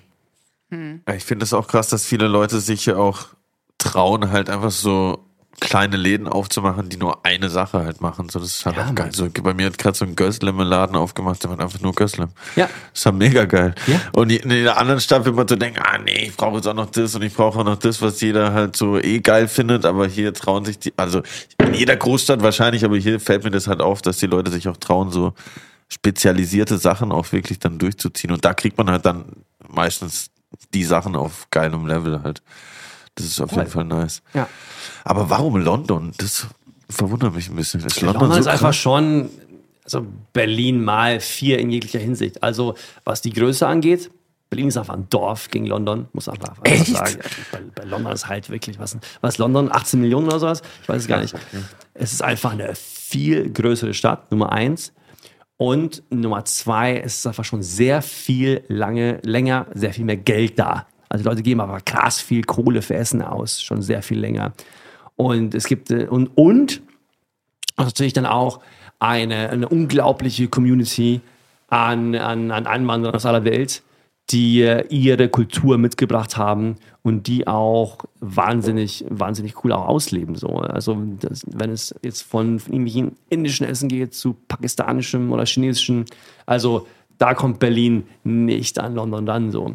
Also eigentlich in Berlin gegen London nur in Sachen türkischer Gastrokultur mithalten so. Also London ist schon im, in, in allermeisten, allermeisten Wegen schon ein Tick härter. Krass, hätte ich null gedacht. Das ist da so. Weil Wir hatten noch letztens eine Folge mit einem Sommelier, der auch lange in London gearbeitet hat. Shoutout. Herr Brandwein, Brandenwein, Brandwein, sorry, der Name ist zu kompliziert, Bruder. ähm, Können wir auch Shoutout- schneiden. Alles gut, Curly. Shoutout auf Bei jeden uns wird Fall. nicht geschnitten. Bei Ähm, euch etwa. Und der, der meinte halt auch, ja, er- war da in Restaurants, die ihn halt komplett weggeflasht haben, die irgendwie zehn Sommeliers hatten und irgendwie komplett anderes Level wie jetzt hier. Das hätte ich halt so auch nicht auf dem Schirm gehabt. Es einfach, also in Sachen Geld ist es einfach eine andere Dimension. Das darf man eigentlich nicht vergessen, wie wenig Geld in Berlin in der Gastro unterwegs ist. Ne? Es gab ja, stimmt, bisher so wenig Läden, die irgendwie mit Fremdkapital aufgemacht wurden. Ne? Die dann wirklich, wo Leute gesagt haben, okay, jetzt investieren wir Kohle. Ne? Es ist deswegen auch dieses, dieses klassische Berliner Restaurant halt mit, äh, mit Paletten als Möbel und so weiter. Das war ja ewig lang normal. Ne? Und das wird ja erst jetzt irgendwie ersetzt. Und in London hast du halt wirklich einfach dieses, dieses, dieses Geld, das einfach im, im unterwegs ist, wie Leute auch in der Gastro Geld ausgeben. Das heißt, es gibt einen Grund, dass du in Berlin zum Beispiel, wenn du in Berlin mittags einen Stern essen Das willst, ist schwierig. kannst du kaum. Ja, es gibt so ein, zwei Restaurants, die Ja. mittags aufhaben, Fossil, ja. weil du einfach diese Expense-Accounts nicht hast. Leute geben einfach in der Arbeit auch nicht Geld aus. Es ist nicht so, dass irgendwie so Anwälte ausgehen, so jetzt geben wir irgendwie so einen Stern essen. So. Nee, nee, du gehst in den Business-Lunch und holst dir den, den 10-Euro-Lunch. Vielleicht gehst du Sporsch oder was crazy, weil es da sind die Leute, die wirklich Asche ausgeben, so, ah, crazy. So. Aber wirklich Geld ausgeben, das machst du in Deutschland innerhalb der Gastro einfach nicht. Und das ist wirklich, also Leute vergessen oft, dass das auch einer der Gründe ist, warum die Gastro so ein bisschen aussieht, wie es ist. Warum der Döner so immer nur 3,50 kostet und so weiter. Leute geben weniger Geld aus. So ist es einfach. Das ist die geilste, geilste mal, wenn so Dönerbuden neu aufmachen, dann so ein Cent. Diese Woche der Döner nur ein Cent. Oder Ich find's ein Euro, ja, ich auch, aber dann so ist mit so Luftballons und so, so Plakaten. Ein Produkt, Euro, ne? ein Oh. Euro. Ich denke mir dann auch mal so, Bro, okay, das ist irgendwie verrechnet oder irgendwas stimmt irgendwie nicht an der Sache. Aber das ist schon äh, bezeichnend, ja, das stimmt. Aber apropos Kohle, verdienst du wirklich mit dem Foodbloggen deinen Lebensunterhalt? Weil du kooperierst nicht mit Restaurants, das heißt, du bist da auch komplett frei unterwegs. Ab und zu mal eine Kooperation mit, mit einer Firma, sieht man ja auf Instagram. Ja. Ja, genau, ich es genau gerne erklären, wie es funktioniert. Und es war immer der, die große Herausforderung, ne? Zu, zu schauen, wie kann man mit dem Konstrukt Geld verdienen. Und natürlich war die Versuchung oft und lange da, dass man sagt, okay, eigentlich müsste man für Restaurants Geld nehmen, auf irgendeine Art und Weise. Da gibt es jetzt, das hab, aber es war mir halt immer wichtig, diesen Weg nicht zu gehen, weil es einfach, die, dann wäre ich halt ein neues Yelp, ein neues TripAdvisor irgendwie. Und dann könnte ich einfach nicht die Art von Content machen, die ich will. Und ich würde einfach auch nicht die Restaurants bewerben, die es wirklich verdienen. Dann habe ich mir Folgendes zusammengereimt. Also im Moment ganz klar Nummer eins, also Revenue Source sind äh, Collabs auf Insta. Also klassisches Influencer-Marketing nennen wir es mal. Das heißt Marken, mit denen wir Projekte auf Insta umsetzen. Das sind allermeistens sehr oft Non-Food-Sachen. Also jetzt in den letzten Wochen Beispiel immer wieder hier Volt, Food Delivery oder irgendwelche Sachen mit Kreditkarten oder mit äh, äh, mit irgendwelchen äh, Pizzaöfen, mit äh, also solchen Sachen, die man dann einbaut in diesen Content. Ähm, dann zweitens, was ich in der Pandemie versucht habe, mir aufzubauen, war, war einfach dieses, dieses Premium Members Game. Das heißt, mittlerweile kannst du über Patreon eine Berlin Food Stories Premium Mitgliedschaft buchen. Das ist noch ein Testballon, aber es ist super spannend. Wir haben eine sehr coole Community. Vor allem, wir haben so ein Discord-Forum, wo Leute hart über Food abnörden jeden Tag. Das ist wirklich cool. Da, das, das funktioniert auch sehr gut. Also, aber nicht wirklich, also finanziell ist immer auch, das ist quasi irrelevant. Es ist wirklich schwer, Leute kontinuierlich dazu zu bekommen, einem, einem monatliche Fee zu zahlen. Das, das, da, das muss noch auf jeden Fall auf einige Art und Weise getweakt werden. Ähm, dann habe ich auch so klein, immer kleine Testballons. Ne? Also erstens habe ich auch so ein kleines Stellenanzeigenportal, wo Restaurants dann Anzeigen buchen können. Das ist quasi die einzige Art und Weise, wie Restaurants auch irgendwas zahlen können, indem sie Stellenanzeigen buchen. Aber das ist so ein kleines Testing, was nebenbei läuft, was wir dann irgendwann noch größer machen wollen. Aber ja, erstmal die Zeit dafür finden, das. Dann haben wir diese Freitags-Contest mittlerweile. Das ist auch eine Art und Weise, wie Restaurants ab und zu mal was lassen können. Das ist dann, wo was verlost wird. Äh, wo man oft einfach, zum Beispiel jetzt letzte Woche konntest du einen Champagner-Brunch im, im Ritz gewinnen, äh, so Sachen.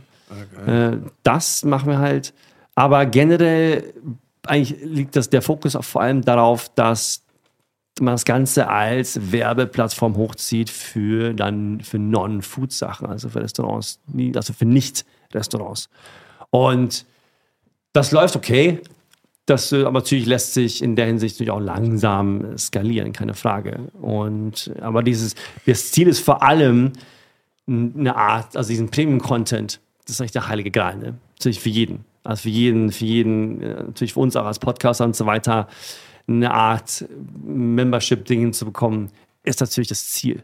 Keine, keine Frage. Also natürlich muss der Content einfach gut genug sein, kontinuierlich, dass das auch Sinn macht. Und dann arbeite ich jetzt mit dieser Kombination, diesen, diesen, dieser Kombination aus dem aus den Restauranttipps, der Homepage, des Podcasts, eines Newsletters und so weiter einfach. Und äh, ja. Und du machst ja auch noch diese, wenn ich es richtig gelesen habe, Food-Tour? Touren? Ah, ja, genau.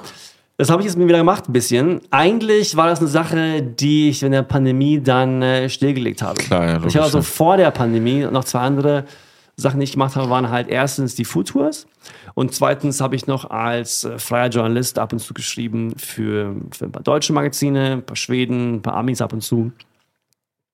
Dann habe ich gesagt einfach, dass ich die zwei Sachen mal sein lasse, um mich natürlich auf zum Beispiel dieses, dieses Membership-Modell zu fokussieren. Ne?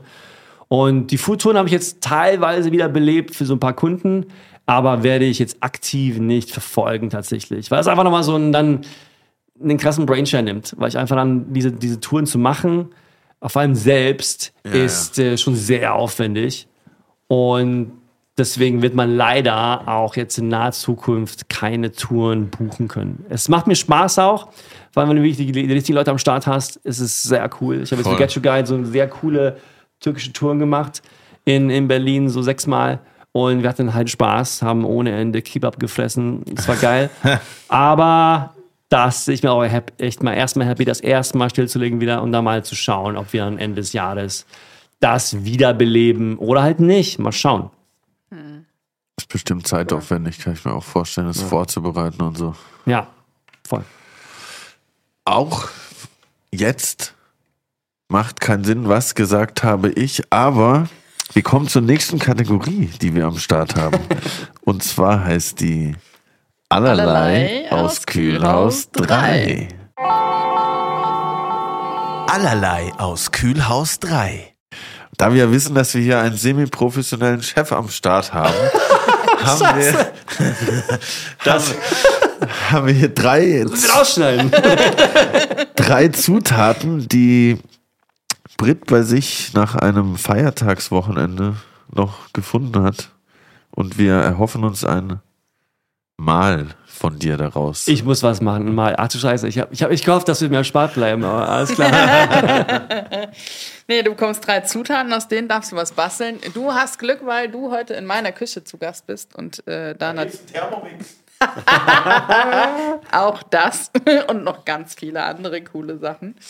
Und ähm, ja, äh, bei mir äh, befinden sich im äh, Kühlschrank äh, so ein Austernpilz-Mix, die ich äh, hier aus der Ein Region Austernpilz-Mix. Das ja, es heißt sind verschiedene Austernpilze. Pilze und Austernpilze. Pilze. Also, genau. Äh, ich habe noch ähm, zwei Hände voll Spinat, Babyblattspinat. Und ein, äh, so eine Ecke geiles äh, Sauerteigbrot. Alright. Nicht so schlecht. Nicht so schlecht. Nicht so schlecht. Das sind gute Zutaten. Ja, voll. Ja, damit kann man viel Das machen. war's, Essen nacheinander einfach. Ja. Haben wir auch Ja, schon vorgeschlagen Pilzfan, bekommen. ja. Also Pilze, Pilze ist für mich auch so ein essentieller Bestandteil der, nennen wir es mal, der Ernährungsrevolution. Ne? Wir müssen auch mehr Pilze essen. Es gibt so viele geile Pilze. Ja, Mann. Auch so fleischige Pilze, die man als Steak machen kann. So, ich liebe Pilze. Vor allem essen, die meisten essen auch echt schlechte Pilze. Leider. Dass ich das mal live gesagt habe. Die meisten Nein, wissen, dass mehr es nicht Pilze. mehr als Champa äh, Champ Champagner, sage ich schon, als Champignons im Supermarkt gibt. Ja, es gibt wirklich, es macht so, so viel aus, wenn man jetzt wirklich Pilze bekommt, die, die erstens aus einer guten Zucht kommen und zweitens dann auch frisch bei dir ankommen, ne? weil je länger als so einen halben Tag, Tag liegen, es ist einfach nicht gut. Ne? Also es gab, es gab so eine Weile lang, auch am, am Kolwitzmarkt, wo ich manchmal bin, shoppen, so einen, einen Typen, der das gemacht hat, wirklich so High-End. Und das war so geil. Ich habe das so gefeiert. Aber der hat tatsächlich aufgehört, das zu machen. Leider. Und ich komme ja, meine, meine Frau ist halb äh, Polin, das heißt, äh, wir gehen auch immer sehr viel Pilze sammeln. Und ich, äh, ich feiere das sehr. Aber ich will mir jetzt gar nicht, gar nicht rausreden aus dieser, dieser Task, wie das vielleicht klingt. ich würde Folgendes machen.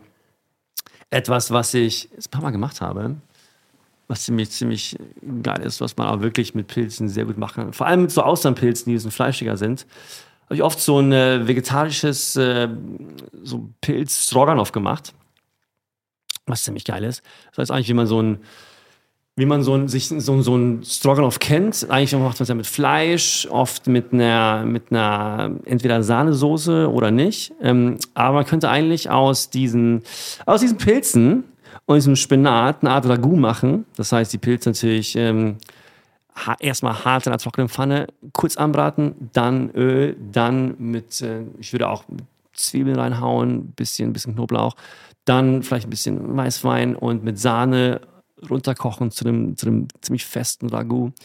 Dann diesen Spinat darunter rühren, dass der halt genau so ein paar Sekunden bekommt, wo er sich unter dieses Ragout faltet. Dann würde ich das knallhart auf dieses Sauerteigbrot hauen das sich vorher in einer sehr guten Butter angebraten ist und das quasi als, als eine Art Toast servieren, so ein Open-Face Sandwich mit einem Pilzragout drauf. Voll geil. I like. Voll geil. Ich Sehr hab gut. Hunger. Leute, ich hab Ich habe so Hunger. Käse drauf, glaube ich. Ja, Käse ist immer gut. Housekeeping, Post für Sie. Aber ey, Ach, ich habe auch noch eine Scheibe veganen Käse im Kühlschrank. und Margarine hast du auch, stimmt. Margarine auch. Ey, Es hat gerade geklingelt, habe ich gehört. What? Tatsächlich, Post vom Housekeeping. Schon wieder. Die Verrückt. Nerven, die schicken dauernd Briefe. Was ist mit denen? Haben ich wieder Scheiße gebaut. Post vom Housekeeping. Äh, Weder Curly noch ich noch Per wissen, was äh, in dem schönen Brief hier steht. Was war das beste Restaurant, das ihr durch reinen Zufall, heißt ohne Social Media und Empfehlungen, entdeckt habt? In Berlin oder auf einer Reise? Ohne Social Media Empfehlung, ne? Äh, ja. Das war 1996.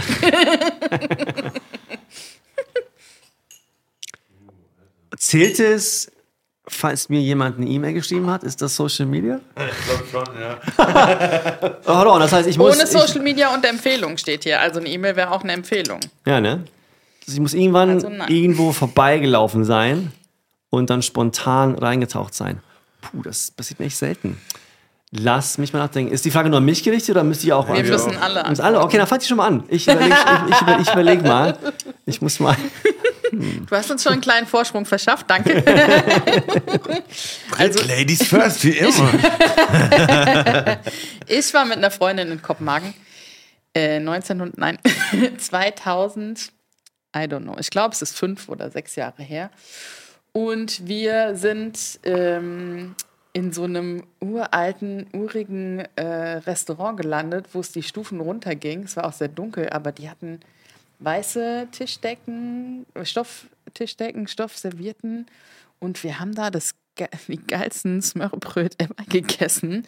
Da wurde, damals habe ich noch ähm, Fleisch, Fisch und ähnliches gegessen. Muss nicht flüstern, Ähm, das ist okay.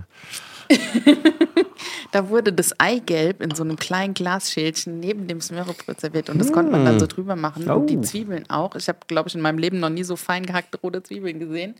Und Schnaps gab es natürlich auch dazu. Selbstverständlich. Die denen wissen, wie Und das war ziemlich geil, aber wie das, ich weiß, wo es ist, aber ich weiß nicht, wie es heißt. da müsste ich tatsächlich mal nachgucken. Das ist ja vollkommen okay. aber Das klingt gut. Smörrebröt ist unterschätzt. War Es, geil. es hat, leider gibt es das in Berlin nicht. Es gab mal zwei Läden, die das versucht haben, aber die Deutschen haben das nicht gerafft. Dass man Smörrebröt tatsächlich wirklich mittags isst oder sogar abends. Denn die meisten Deutschen kamen da, wollten irgendwie Frühstück essen. Das ist so eine Stulle, oder? Nein, das ist keine Stulle. Und leider gibt es seitdem keine Smörrebröts. Schade. Fuck ja, ich weiß. Imagine Imagine the softest sheets you've ever felt. Now imagine them getting even softer over time. That's what you'll feel with Bowl and Branch's organic cotton sheets. In a recent customer survey, 96% replied that Bowl and Branch sheets get softer with every wash. Start getting your best night's sleep in these sheets that get softer and softer for years to come. Try their sheets with a 30-night guarantee. Plus, get 15% off your first order at bowlandbranch.com. Code BUTTERY. Exclusions apply. See site for details. Was den Namen auch nicht. Aber du kannst ja schon mal erzählen, wo es war. Also, ich war mal vor zehn Jahren oder so in Paris. Äh, so klassischer Love-Trip mit meiner Ex-Freundin. Und dann sind wir da abends irgendwie rumgelaufen, haben schon eine Flasche Wein getrunken gehabt und hatten richtig Hunger. Und da war da so ein random Bistro, irgendwie Bistro-Restaurant, was so die kleinsten Tische der Welt hatte, wie man sich das so in Frankreich vorstellt. So draußen so ein ganz Mini-Tisch, so ganz kleine Stühle, dass man eigentlich gar nicht richtig essen kann an dem Tisch. Und da habe ich einfach das beste Steak ever in meinem Lifetime gegessen. Das war einfach so geisteskrank. Ich dachte mir so, hä, was, das ist doch hier nur so ein kleines random Café, aber in Paris ticken die Uhren irgendwie anders. Ey, der hat mir da ein Steak serviert. Es war unfassbar und auch der alles, einfach jede Zutat, die es da noch dazu gab, war so krass. Der Kartoffelbrei war unfassbar. Tomaten Mozzarella in so einer riesigen Tomate, so ein Stück Büffelmozzarella, die Tomate oben so aufgeschnitten, ausgehöhlt und dann den Mozzarella so rein. Ey, das war so krass. Und das hat mich so geflasht, weil das von außen halt null den Anschein gemacht hat. Aber auch der Kellner und so, die waren halt alle so voll, wie man sich das in Paris vorstellt. Aber irgendwie war es irgendwie von außen, hatte ich null den Eindruck, es hat mich so weggeflasht. Es war auch sehr teuer dann. Unvorhergesehenerweise. aber das war echt richtig krass. Aber ich kann wirklich nicht mal sagen, wo in Paris das war und wie es hieß. Aber wahrscheinlich ist es in Paris in jedem zweiten Bistro so geil. Aber ich versuche gerade noch was aus Berlin aus dem Ärmel zu zaubern. Nachdem Per verraten hat. Ihr müsst ja verstehen, dass ich einfach so nicht unterwegs bin. Also es ist schon, mein Essen ist schon sehr, sehr geplant. wenn, ich irgendwo, wenn ich irgendwo hinreise, dann äh, plane ich halt drei, vier Wochen vorher gefühlt jede Mahlzeit. Nicht jede Mahlzeit, aber ich habe für jede Mahlzeit mindestens drei Optionen. Und habe halt schon die Sachen gebucht, die man buchen muss. So. Also Ausnahme dann, weil ich, okay, Ausnahme außerhalb von Berlin. Wir waren für unsere, für unsere Flitterwochen waren wir in Japan und da tatsächlich hatten wir auch wegen der Hochzeit und so weiter gar nicht so viel Zeit, irgendwas zu planen. Und dann sind wir natürlich ab und zu mal einfach randomly irgendwo reingestiegen. Und fuck, es war einfach jedes Mal so unglaublich gut. Und weil einfach das das, das Minimalniveau in Japan, auch in jeglicher Stadt, wenn du in Tokio bist oder in Kyoto oder irgendwo auf dem Land, es ist einfach immer richtig gut. Und das bekommst du natürlich auch nur, nur in Japan. Hier passiert es mir echt ähm, ziemlich selten. Irgendwann mal, okay, es gab tatsächlich einen Laden, wo ich eigentlich, ich wollte eigentlich irgendwo anders hin. In, ich war im Wedding unterwegs. Ich dachte, ich wollte einen Döner essen. Mal Und- wieder. so ist es. mal, mal wieder. Und dann hatte dieser Dönerladen nicht auf. Und dann, hat- dann habe ich nebenan so einen Laden gesehen, irgendwie so, so einen Balkanladen. Da dachte ich so, okay, da habe ich auch ein, Zanz, ein, ein interessantes Vertical, was ich mir sowieso schon mal anschauen wollte, so dieses, dieses Börek versus Burek Game und, und so weiter. Und bin da rein. Das war ein Wedding im, ähm, im Sarajevo, heißt der Laden, Triftstraße. Und da waren so ein paar Jungs, die haben da krasses, krasses Burek gemacht. Ich stand in dieser Kasse hinten, haben diese Jungs diesen, diesen Burek-Teig halt über den Köpfen geworfen und diese Bureks per Hand gemacht. Und auch äh, gebraten auf so einer riesen, riesen Griddle. Und dann habe ich das gegessen und es war so wahnsinnig gut. Ich war auch sehr, sehr geflasht einfach von der, von der Quali. Und, und die Jungs waren auch so unglaublich herzlich. Und dann habe ich auch viel darüber geschrieben und der Laden ist halt danach so krass explodiert. Und jedes Mal, wenn ich da reingehe, dann kommen erstmal die Jungs raus und, und geben mir so einen Hug. Und, ähm, aber es ist wirklich äh, total wahnsinnig guter Laden. Und das war auch mehr so ein Zufall, dass ich da reingeschlittert bin. Richtig gut. Auch. Ja. Mir ist eine Sache eingefallen, wo ich neu nach Berlin gezogen bin, an Boxhagener Platz. Da gibt es so eine Pizzeria, die konnte mir damals noch keiner empfohlen haben, weil wir am ersten Tag, nachdem ich hergezogen bin, reingegangen sind. also habe ich die selber ausgesucht. Äh, Ritrovo heißt die an der Ecke Gabriel-Max-Straße. Da bei der Siebendachstraße um die Ecke. Die macht halt so geile, ganz dünne Pizza. Also keine neapolitanische, sondern so, wie heißt das Gegenteil? Das ist eine, eine römische, glaube ich. Ja. ja. ein bisschen dünner so, ja. Also ganz dünner Teig. Und die haben auch so eine geile wechselnde Pasta-Tageskarte, Wochenkarte. Da war ich auf jeden Fall sehr happy und habe danach jeden hingeschleppt, der mich besucht hat. Also ich glaube, das zählt. Ritrovo. Zählt. Auf jeden Fall. Told und Snaps heißt übrigens der Laden, in dem ich war. Hä, wie hast du das jetzt rausgefunden, Digga? Ich äh, habe gefühlt zehn Minuten in meinem Instagram-Feed runtergescrollt vor fünf Jahren, als ich das gepostet habe. Krass. Aber es ist, ist überhaupt kein Ding, auch für mich, ungeplant hier in Berlin irgendwo essen zu gehen, weil ich so viel auf der Liste stehen habe oder denke, okay, ich habe Ja. einfach keine Zeit, irgendwie scheiß Essen zu mir zu nehmen Mhm. oder keinen Bock, Geld auszugeben für was, was nicht geil ist. Das ist auch schon so ein Ding hier. Ne? Ich kenne auch niemanden, der irgendwie so zufällig irgendwo reinstolpert. Ja, das sagt, sollte man auch "Ah, nicht. Probier ich mal. Ja, das macht auch keinen Sinn in Berlin. Das muss man einfach sagen. Dass man dann auch wirklich sehr, sehr schlecht essen kann. Das passiert man mir so halt macht. aber eher, wenn ich Sachen bestelle, dass ich mal so denke, ah ja, jetzt bestelle ich mal da. Ja, voll, ne? Da greift man das auch. sieht doch gut aus. Ja, wir haben aber guten Foodstylisten gehabt. Perfekt. aber da passiert mir das tatsächlich öfters, dass man da mal daneben greift, wenn man denkt, oh, jetzt probiere ich mal was Neues aus und dann bestellt man das nächste Mal doch wieder die nächsten zehn Male beim anderen gleich, nur man weiß, was man kriegt, so mäßig. Ja. Aber was sind so die aktuellen Food-Trends, die demnächst jetzt so auf uns zukommen? Du bist ja bestimmt da auch äh, mit einer der ersten, der ja, sowas ja, gute Frage. Es natürlich passiert sehr viel im Thema Fleischersatz, also, also Fake Meats, natürlich, das wirst du auch wissen. Das wird die, die Gastro in vielerlei Hinsicht krass prägen, nächsten zwei Jahren. Bin ich mir sicher, dass wir auch überall auftauchen. Ey, meinst du auch in so Fine Dining Sachen? Ja, ja. Die Qualität davon ist einfach mittlerweile gut genug. Wir haben letztens hier auf der, nach euch, auf der OMR, so ein kleines Tasting auf der Bühne gehabt, wo wir ein paar echt? von diesen Sachen dann live getestet haben, so die High-End-Sachen. Da Und die sind schon krass. besoffen. Alles gut. Aber die Sachen sind wirklich krass. Also da, das sind ja alles so plant-based Sachen. Ne? Und da geht die Entwicklung gerade so schnell, da ist auch so viel Geld unterwegs Ja. in dieser Industrie, dass es genug kluge Köpfe gibt, die sich da reinfuchsen. Und ich bin mir sicher, dass wir da in ein, zwei Jahren so krasse Produkte haben, die, die einfach gang und gängig sind. So. Also ja, das auf jeden Fall.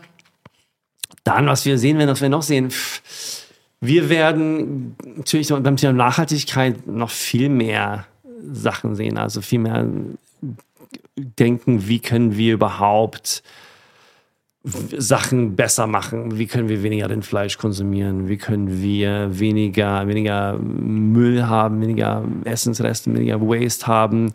Das wird sich sowieso, also sowohl im Fine Dining als auch im Casual Dining auch zeigen, keine Frage.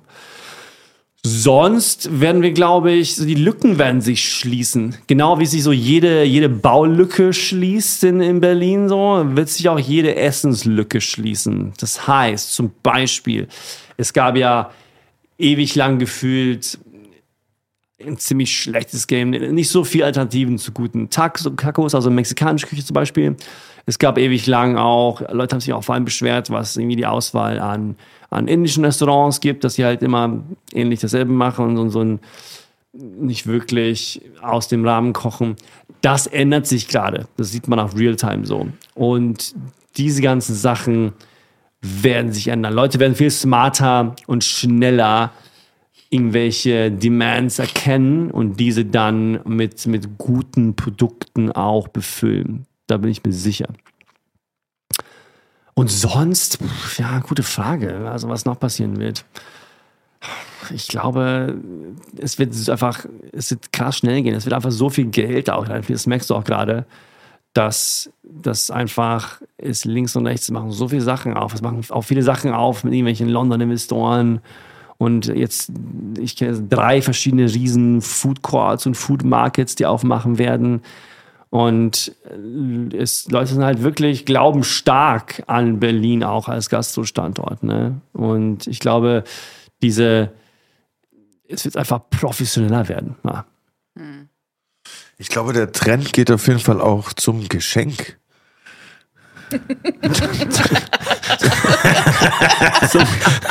Curly. Weil ich habe gehört, äh, wir haben auch noch ein äh, Geschenk hier irgendwo. Ah, fuck, ja, ja, ich habe hab. Ja, ja, ja. Das hab ich, ich habe das geparkt, so. Ich habe ich hab halt gedacht, so, fuck, vielleicht vergessen die es ja, dann kann ich es nachher selbst essen. Erst haben sie daran gedacht. Scheiße. Hier, ich habe so eine Tüte mitgebracht und, äh, ha, ha, ha. Oha, oha. Ich habe euch nämlich jetzt zwei Sachen mitgebracht, meine Lieben. Und die kommen beide aus meiner Heimat, aus Schweden. Bin so ein bisschen angelehnt an, äh, an äh, meinen eigenen Podcast Imbiss 3000, wo wir Snackkultur auch zelebrieren. Was die wenigsten wissen, ist, dass die Schweden krasse Snackmaster sind. Echt? Es gibt in Schweden ein wahnsinnig gutes Chips-Game, Schokoladengame, überhaupt. Alles an Snacks. Die Schweden haben so, wie die, wie die, ihre- so die Wikinger-Tradition fortgelebt. Anstatt irgendwie jetzt äh, blonde Frauen zu kidnappen, kidnappen die Schweden Snack-Ideen und bauen die selber in ihre eigene Kultur ein. Deswegen habe ich euch zwei Sachen mitgebracht. Ich habe euch ein paar sehr spezielle schwedische Chips mitgebracht. Und zwar Smashed. Smashed sind ähm, quasi in Deutschland kennt man Sombreros, quasi, glaube ich, heißen die. Es Ja. gibt auch, das sind so quasi wie so kleine Hüte aus, aus, die, aus Mais gemacht. Die sind ziemlich gut zum Wegsnacken. Äh, die Schweden können sich verschiedene Sachen sehr gut kombinieren. Und in Schweden gibt es Smash, das sind solche Chips, die sind in Schokolade gedippt. Das ist ja übergeil. Das heißt, die Magical Combo aus Chips und Schokolade bekommst du in Schweden als Ready Snack. Bam! Nummer Mega. eins. Nummer zwei. Das, das, das geile schwedische Snack Game zeigt sich vor allem in den einheimischen Marken. Äh, die größte einheimische Schokoladenmarke ist Marabou, kennt ihr bestimmt schon mal. Die in- ja. Was es in Deutschland sehr wenig gibt, sind die verschiedenen geilen Marabou-Variationen. Die, die Schweden sind auch sehr smart, das Thema Chef-Space zu bedienen. Das heißt, die wissen ganz genau, falls die 50 Variationen von ihrer Schokolade haben, können die einfach das halbe Geschäft damit voll machen. Und das bekommst du in Schweden auch. Das heißt, die Schweden und in Marabou vor allem, diese klassische Milchschokolade, gibt es in tausend verschiedenen Geschmäckern ähm, in Schweden. Ich habe eine meiner Lieblingssorten mitgebracht und zwar Popcorn, Crunchy Corn und Salz. Das heißt, es ist Milchschokolade mit Popcorn, mit diesen gerösteten Maiskörnern und mit Salz. Oh yeah. Richtig, gut. Übertrieben Und das ist einfach diese Kombination aus, aus süß, aus salzig und aus Textur. Quasi der heilige Gral des, des Snack-Daseins. Die Schweden wissen auf Krasser jeden Fall äh, crazy Sachen zu kombinieren. Das, das klingt auf jeden Fall wild. Das wird auch nicht lange überleben. Ich gebe euch Kann sogar und das, auch noch, noch bessere News ist, dass, äh, wenn wir jetzt das jetzt, jetzt snacken werden, ich weiß gar nicht, was eure Snacking, Snacking on Air Policy ist, I don't know, aber wenn, dann dürft ihr das tatsächlich alleine machen. Denn ich stehe jetzt äh, eineinhalb Stunden vor meiner Weisheitszahn-OP. Oh, fuck, Oh yeah, wo ich tatsächlich nichts essen darf. Bruder. Deswegen sitze ich auch hier so nervös die ganze Zeit, weil ich an meine, meine OP denke. Ich glaube, das ja. snacken wir allein in unserem Long story short, ähm, als, als all yours. Und ähm, es ist aber sehr gut. Ich bin sehr neidisch. Geil, ey. Ich bin auf jeden Fall geflasht von den Smashies. Voll geil. Abgefahren. Ey, wir bedanken uns auf jeden Fall sehr, dass du heute hier bei uns warst und uns so viel beigebracht hast und so viele an deinem Leben und deiner Story hast teilhaben lassen. Und ich hoffe, dass ich mir sehr viel von deinem Instagame in meinen Magen wegstibitzen kann. Sozusagen. Ja, und ich hoffe, wir sehen uns mal, vielleicht ja, wenn es diese Foodtouren wieder gibt, sag Bescheid, ich komme auf jeden Fall klar. vorbei. Werde ich tun. Vielen Dank. Ich danke euch. Hat mir sehr viel Spaß gemacht und äh, ja, viel Spaß beim Snacken. Yes. Bis bald. Danke dir. Bis äh, zur nächsten Döner-Special-Folge. Ja, safe.